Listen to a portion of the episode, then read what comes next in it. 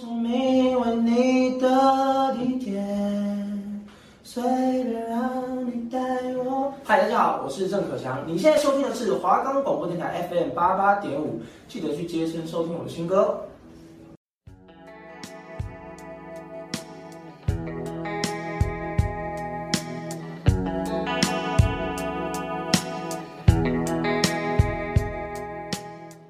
今天需要搭配电影票套餐吗？可乐爆米花吉拿棒有打折哦，那帮您选定最好的位置，视野佳，音效好。好的，欢迎入座八排十五号。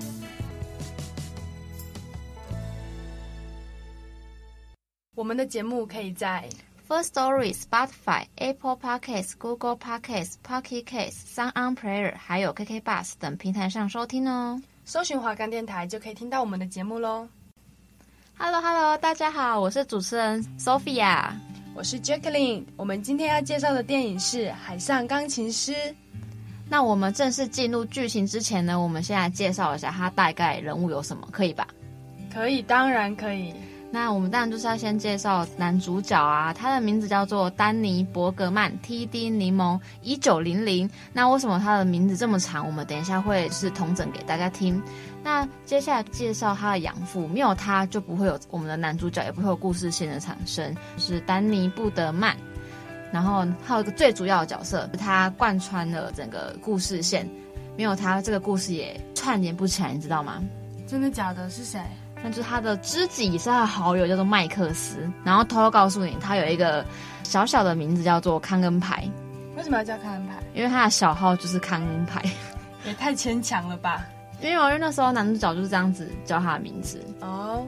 对啊。然后还有一个算是一个小彩蛋的人物，就是我们的爵士乐创始人杰利罗尔莫顿。他是真，你知道他是真的存在这个世界上的吗？真的有这号人物？对啊，他就是真的是爵士乐，对，他真的就是爵士之父。没错没错，就是没有再跟大家胡乱的了哈。然后有男主角，但要什么有什么，女主角。我们女主角就是我们的帕多万，那他的故事线也是蛮。突然的故事线嘛，也不算是，但是我们后面会跟他跟大家介绍这样子。应该是说她的存在很短暂，但她却是一个关键性的人物，她能被称之为女主角，甚至她出现的时间只有短短的十分钟，但是海报上就是有她的脸。对，而且其实她在演戏的时候会觉得她长得特别美，就是她没有化什么妆，就觉得哇，她好自然。那个年代的漂亮，对，自然的美女，整个就是题外话。好了，那我们。要继续介绍我们最主要的东西，就是我们的剧情啊。好，那就由我来为大家介绍一下我们这部电影的剧情。我们的故事线呢，是发生在一艘叫做维吉尼亚号的轮船上面。这艘轮船呢，它是专门在英国、欧洲那边往美国的游客的。然后在这艘船上呢，发现了一个弃婴，然后这个弃婴呢，被我们的矿工丹尼捡到。并且把自己的这个小孩呢，当做是自己的亲生小孩在抚养。然后这边我想跟大家注明一下，就是我们的丹尼他是黑人，然后我们的男主角一九零零他是白人，嗯，就是他不顾种族歧视，他是愿意去收养白人的小孩。可见我们的丹尼就是一个乐观、开朗、善良的人，有爱心啊，就是不会在乎我跟你哪里不一样。对，可是有点可惜的是，我们的丹尼他在领养我们的一九零零没多久。大概五六年左右，他就因为工作上的原因意外过世。但他在这其中也是教一九零零蛮多知识的，对，就是给了他很多爱与关怀。然后，那么为什么我们的一九零零要叫一九零零？它就是其实有一个非常长的名字，我们在这边为大家补充一下。我们再复习一下它的。全名叫什么？他的全名叫做丹尼·伯格曼 （T.D. 柠檬一九零零）。那当时就是丹尼发现一九零零的时候，他是被装在一个原本是装柠檬的箱子里，然后上面有刻了两个英文字，就是 T.D。那他那时候就是我们的丹尼就比较乐观嘛，他就觉得他在感谢他，就是所谓的缩写 “Thanks Danny” 的意思。然后他觉得那我就是要好好养这个小孩，让他成长茁壮这样子。对，这就是我们一九零零它的名字的由来，但因为名字真的是太长了，所以我们几乎都叫它一九零零，就这样比较好记，总不可能叫它柠檬吧？呃，柠檬，笑死。然后呢，某天深夜呢，船上的游客呢，就是被好听的钢琴声吵醒，然后他们就随着声音来，就发现是我们的一九零零正在弹奏，而且那个时候他还是小朋友，所以从此这艘船上就有了一个钢琴神童的存在。然后直到一九零零长大成人了，就他的演奏技术已经非常的厉害了，但是他就从来没有下过船，想说哦，我很厉害，我有这项技能，我可以去陆地上面发展，追寻梦想。但他从来没有，他就是一个无欲无求的人，他就是安安静静的存在，他就是每天都生活在这一艘船上面。然后他的负责的部分就是演奏钢琴给那一些来往欧洲跟美国的人听，然后。一九零零呢，他总是说这样一句话：“我不羡慕陆地上的生活。”就是他想要表达，他对于陆地上的一切，就是他没有羡慕的。就别人可能会说你在船上很无聊、很乏味啊，但是他就说：“我不羡慕陆地上那一些五光十色的生活。”他就是安于现状，喜欢这艘船，做自己喜欢的事，这样。对，他就是喜欢他这样的生活状态。一直到战争结束后呢，我们的维吉尼亚号因为年久失修，所以即将被炸毁。可是，一九零零他无法接受陆地的广大，因为他从来没有离开过这艘船，他更难以离开他一直以来唯一的家，因为他从出生一直到故事的结尾，他都在这艘船上面没有离开过，所以他最后的选择就是随着船在海中央爆炸，而我们的一九零零也与我们的船一同葬身于大海，就这样子，就是随着这样子的尾声就结局了，这样。对，大概剧情是这个样子的。刚才帮大家介绍了大概剧情，现在我们要带大家来到更细节的部分。赞哦，终于到我们最期待的环节。我现在先来帮大家介绍一下好了。好，那我先来分享我首先发现到的一点，就是呢，我发现一九零零跟好友 Max 在晕船这件事情上面，就是呈现了一个鲜明的对比。因为 Max 就是在陆地上生活很久的人，一九零零就是在船上生活很久的人。通过这个对比，就是也可以发现，我们陆地上的人在船上会有很多的不适应。那么相反之，我们一九零零去陆地上面一定也会有很多的不适应。毕竟他对陆地的认知都是来自海上的视角观望跟游客的描述，所以这里就有一个隐性的伏笔，是说一九零零也会像 Max 一样，就是会有很多的不适。还有一点就是一九零零呢，他会通过不同的人。去创作不同的歌曲，所以就是他如果看见比较活泼的人，然后他的弹弹奏曲风就会变得比较活泼的意思吗？对啊，他就是会通过看见和遇到的人来进行一个创作。我觉得这也许就是一九零零独特的一个表达情绪的一种抒发方式。因为他现在看到你是开心的，那我就会马上即兴创作出一首很快乐的歌曲。我看到你觉得你是不快乐的，我可能就想要给你鼓励，但我不知道用什么言语来表达，就默默弹一首很温暖人心的歌曲。对，所以我想这就是他微妙之处，所以他创作的。曲目都会很吸引人，也会很打动人，因为他创作的每一首歌曲都是为了这一个人量身定做的。他的歌里面就表达，他的琴声里面就表达出了，我看到你这个人，我想到了什么，我就马上创作出什么。我看到你是快乐的，我马上就会弹奏一首快乐的歌曲。那听完你分享，我要分享一幕，就是比较激战的部分，你知道是哪一幕吗？哪一幕？哪一幕？就是一九零零与杰利爵士之父的对战。你知道这一段就是可谓全剧最精彩的部分，然后让观众们都一同欣赏一场绝妙的钢琴之战。就是爵士乐创始人杰利啊，然后听说一九零零能把十种爵士乐混合在一起弹奏后呢，就决意要跟他一较高下，然后想要借此提高自己的声望。面对这种敌手，天生又无欲无求，一九零零给足了面子。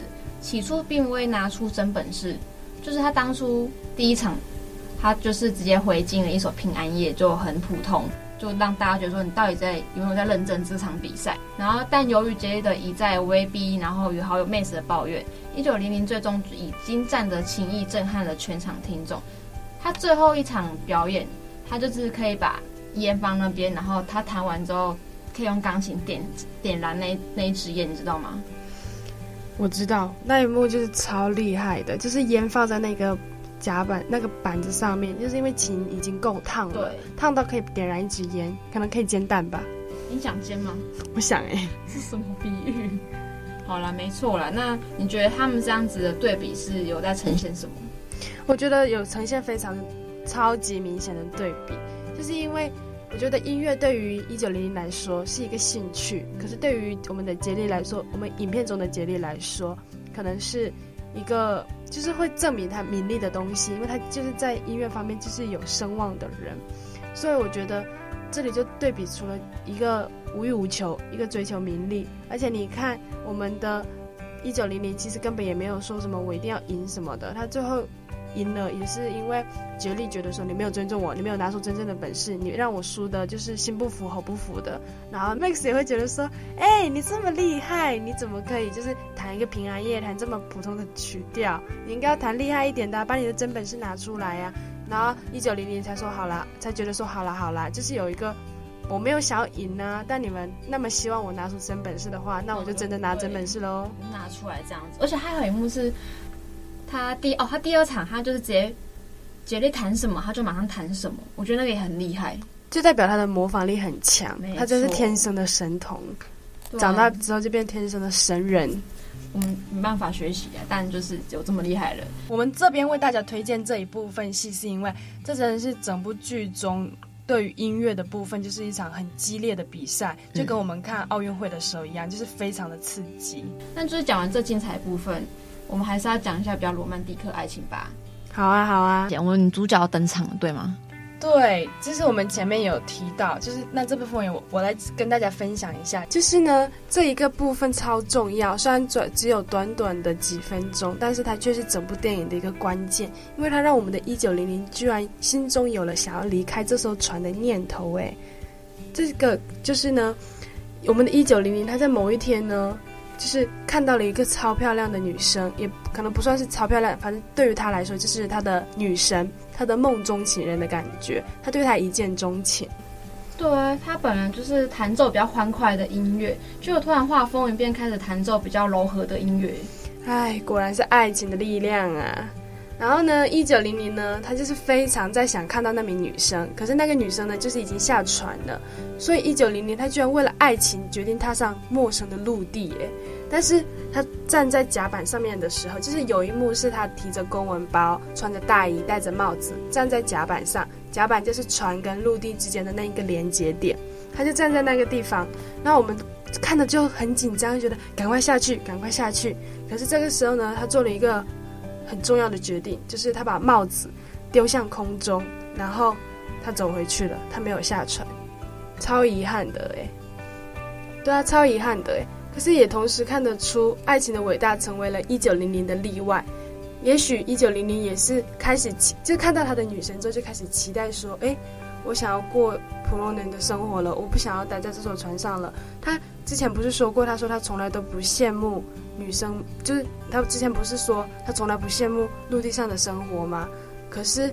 可能这个女生出现之后，就是让他开始期待，开始羡慕陆地上面正常人的生活了。他可能会开始幻想跟这个女生相知、相识、相恋、相爱，然后一直到结婚生小孩，然后过上大家都期待的一生。但是他最后把帽子丢出去，我觉得那一个瞬间，可能就是做出他人生最重要，也许是最后的决定，那就是他再也不会。有想要下陆地的念头了，就是把帽子抛掉，就等于把那个女生也抛掉了，所以他就回到了他的船上。嗯，我们的一九零零可能还是感到不安，就是没办法踏出那一步的感觉。好了，那我来分享一个，就是大家分有在网络上有掀起一讨论的一个部分，然后我们自己有发现的，就是像是第一幕，麦克斯要变卖他的小号。然后他吹奏了一首一九零零的作品，但其实一九零零的曲子都是即兴创作，除了本人很少有记有人记住。然后还有一幕是他要去偷一九零零之前的唱片，麦克斯说这是他自己丢弃的，可是，在电影当中是一九零零自己丢的，不是麦克斯。最后一点是一九零零在甲板上穿的大衣是麦克斯借他的，那在那个年代大衣都是量身定制，麦克斯身形就是较为臃肿的。然后大衣却穿在一九零零上就刚刚好，然后完全符合一九零零的身形。哎，这么说来，Max 跟一九零零是不是同一个人？就是一个代表梦想啊，一个代表现实之类的，就是两个人就其实都是同一个人的两个小世界这样。是可以这么说来，那就是这个部分留给大家去思考一下，去探讨这个，或是会去看一下有没有这些画面这样。那我们讲完最精彩部分，那我接下来就是要和大家分享一下我们的心得和感想。好啊，好啊，我最喜欢这里了。那我先来可以吧？好啊，好啊，你先，你先。那就是我先来分享一下我印象比较深刻的一幕，就是麦克斯第一次遇见一九零年那一天，麦克斯正在晕船嘛。不，然后不舒服，然后我们的一九零零就带着他进入音乐的世界，缓解不适。他们边弹奏边随着船船的摇晃，身体和建筑物碰撞，都成了一个欢快的那个一幕。那我喜欢那种沉浸在自己喜欢事物上那种纯真的感觉。我觉得一九零零对我来说就是一个初衷的表现。然后不管身在何处啊，都不要忘记自己的本性，就是出淤而不染啊。我们做我们要做一个出淤而不染的人。那你有什么看法？我吗？我的看法就是呢，要很慎重咯。我要讲很多哦，这是我非常喜欢的电影，所以我有非常多的心得。就是呢，也许每一个人心中都有一艘船，我们在自己的地盘发着光，有擅长的领域，用自己的角度和感想表达许多情绪，也同样在甲板处犹豫不决。有人选择保持初心，不做改变；有人选择下船，成为人山人海中的一员。也许一九零零是代表着每一个人最开始的初衷，也许一九零零在船爆炸的那一刻会后悔，会遗憾，但我想更多的应该是坚定不移的与船共生死的感觉，因为他的一生都在这里，这就是他的全世界，他在这里开始，也在这里结束，这是他唯一的家。也许会被结局感动到哭，但又在反思时想起，这就是一九零零的选择，这就是他的特别之处。他正因为这样的特别，所以被记得。但其实说一个题外话，嗯、我觉得一九零零不下船，跟下船的话是有很大的区别的。我觉得他下船之后的话。那会是另外一个故事，可以建议导演拍个续集之类的。你说就是他终于下船后的故事吗？对啊，我觉得他下船之后，因为他一定有很多的不适应，一定会发生很多有趣的故事。只是可惜导演把他的 ending 定在了一九零零，跟那艘船最后就是一同灭亡，成为了一个经典。可能就是可能片长不够了，片酬片酬片酬部分。因为我自己是觉得一九零零他有太多的不安了，我觉得他可能是自卑的，因为他被父他被他的亲生父母遗弃掉，然后遗弃掉，他就会觉得自己跟正常人可能不一样，因为他离开这艘船，他就是没有名字的人，嗯，这个世界上没有人会认得他，就算是他要去饭店住，可能要出示什么相关证明，他是没有那张证明的，他对于这个世界来说，没有人知道他来过，就是一个没有存在的人。对，就像是简单来说，就是拿到我们这个世界来说，他就是一个没有身份证的人啊。那你有想过，如果今天你是他，你会怎么选择？就是换你在那个甲板上的话，你会想要下去看看，还是就是一样留在上面？我吗？我之前有想过这个问题。我觉得我是一九零零的话，我应该会下船。怎么说？因为我可能会腻，我会对这个就是对于船上的生活。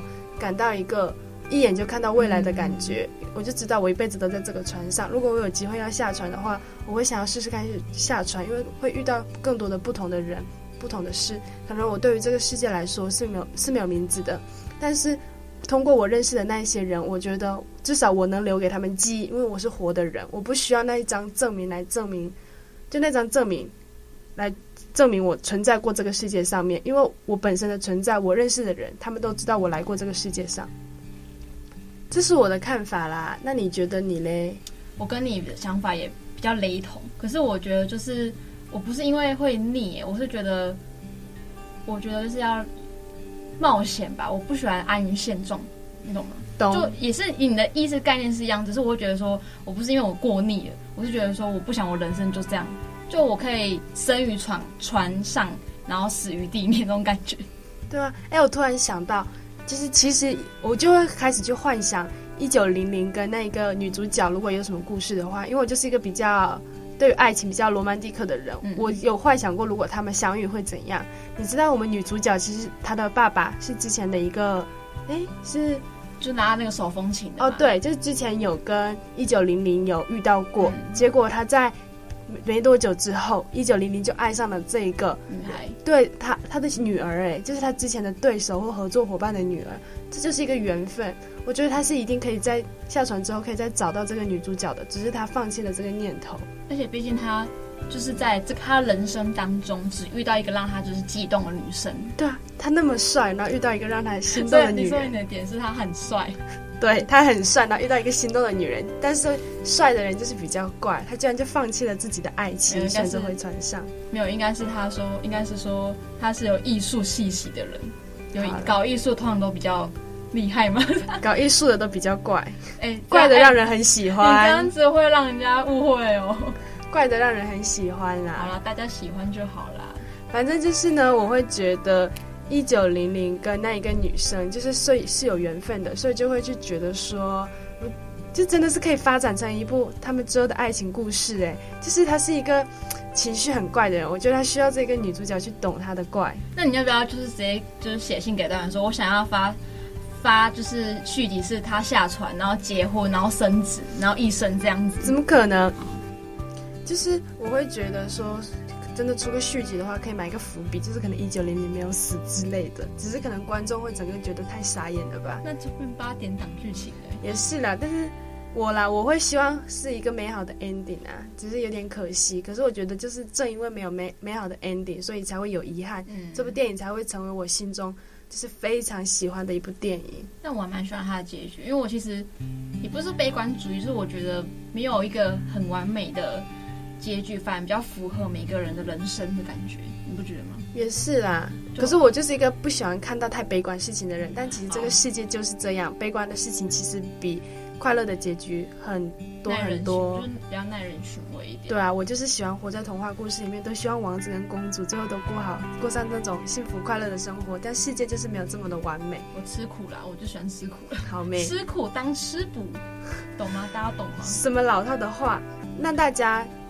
是喜欢 ending 的时候是快乐的，还是有点遗憾的呢？就是大家会比较喜欢哪一种？都欢迎可以跟我们分享哦。就是都可以跟我们留言跟我们说，或是写信 email，如果我们你找得到我们的 email 的话，诶，那你还有什么比较让你印象深刻的片段？嗯，我觉得就是甲板上那一幕让我最印象深刻，而且我真的是看到哭的那种，就是很紧张，但又看到哭。嗯我觉得他站在甲板上的那一刻做选择，就很像我们大家都在生命中做选择，要或不要这个选择。虽然听起来很简单，但其实是很难的，因为你你的选择其实关乎到你的每一个不同的命运。就是你做了 A 选择，你放弃掉的 B，可能 B 后面的故事会让你 也很有兴趣什么的，就是很难做割舍。就是我看到那部电影，或看到那个。他站在甲板上的那一幕，我每次都会就是很认真的回想，很认真的发呆，就是套入到我们自己的生活中。举例来说，我就是会觉得说，一九零零就是像是，我觉得一九零零的个性跟我很像。怎么说？自己讲，就是我也是那种很闷的人，就是我要做选择的时候，我会默默的犹豫很久。然后其实我大部分做的也会跟一九零零一样。放弃身边的人都想要叫我去追求的东西，而选择回归到原处。因为会做个做这个选择，不代表我放弃掉的那一个不好，诱惑不大，而是代表我因为我太重视他了，所以我会犹豫不决，我会有许多的不安，我会希望。做好更慎重的决定，再去做这件事情。但其实人生往往就是等你做好一个慎重的决定，当你想要迈出那一步的时候，机会就不在了。就人生到处都是选择题啦。对啊，所以慎选慎选。对，所以这一幕就是会让我很常有感想的。我很常对于那一种有共鸣的东西产生非常大的喜欢，所以我会喜欢《海上钢琴师》这部电影，就是因为我。能在某一处找到共鸣，能找到看到我自己的影子，会发现说，哎，这个是虽然它可能是拍就是是电影，但我会觉得说，这个世界上有人跟我是一样的，我们同样会对自己很喜欢的事情犹豫不决，可能还会不小心去放弃掉，错过就是会留下遗憾。我生活真的是太多遗憾跟太多错过了，但我每次都把握不住。没关系，就是汲取这次教训，下次要好好把握，懂吗？可是我每次就是把握不好，我就是还是会错过，因为我觉得这才是正常人的反应。你到了那一个场合，你真的会犹豫，你真的会在要与不要之间很难踏出那一步。诶，我是真的没那么勇敢呐、如果我是你啦，我会就是选错就选错了，那就是好好把它做完，就是这是自己的选择，我们也没没办法、啊，嗯，对啊。然后不要聊那么沉重一点的，我们聊点比较欢乐一点。好啊，那你嘞？你有在整部电影中有比较喜欢哪一个部分，或者让你印象很深刻，让你很喜欢这部电影吗？就除了刚刚我上面就讲说他们晕船那一部分，那还有部分是，你还记得我们主角就是在深夜守岁的时候。我们的一九零零就偷偷跑过去，然后要就是不要偷偷亲他，这样你知道那一幕吗？有有有，你不觉得很可爱吗？我觉得好可爱哦，虽然有点变态，这样想回来偷偷亲他，但是你不觉得就是很纯真的爱情吗？就是就是他，嗯，我觉得可能大家看到很喜欢的人，自己喜欢的人都会没有身体上的距离接触，哎，比如说你跟这一个人，你其实很抗拒的，但另外一个人你很喜欢他，你的身体会。不自觉的跟他靠特别的近，然后不自觉的想要有肢体互动。没错，你看一九零零他在船上就是一个不爱讲话的角色，但是呢他在我们的女主角面前就会露出就是很温驯的那一面，还偷偷亲她。有没有很羡慕？有啊，一九零零很帅。你说我半夜有人偷偷亲你，会很羡慕？完全不羡慕，我会怕爆，超恶心的。那有没有窗户可能要锁好？好了，好，越讲越怕。这题外话，题外话啦。啊，那我们就差不多分享到这边。那希望你们会喜欢我们这一期节目啦。从这期节目也希望你们能收到一些，你们能学到一些收获，这样子。对啊，这就是我们跟大家分享电影的意义。好啦，下期节目更精彩。我是主持人 Jacqueline，我是主持人 Sophia。谢谢收听八排十五号，我们下次见喽，拜拜。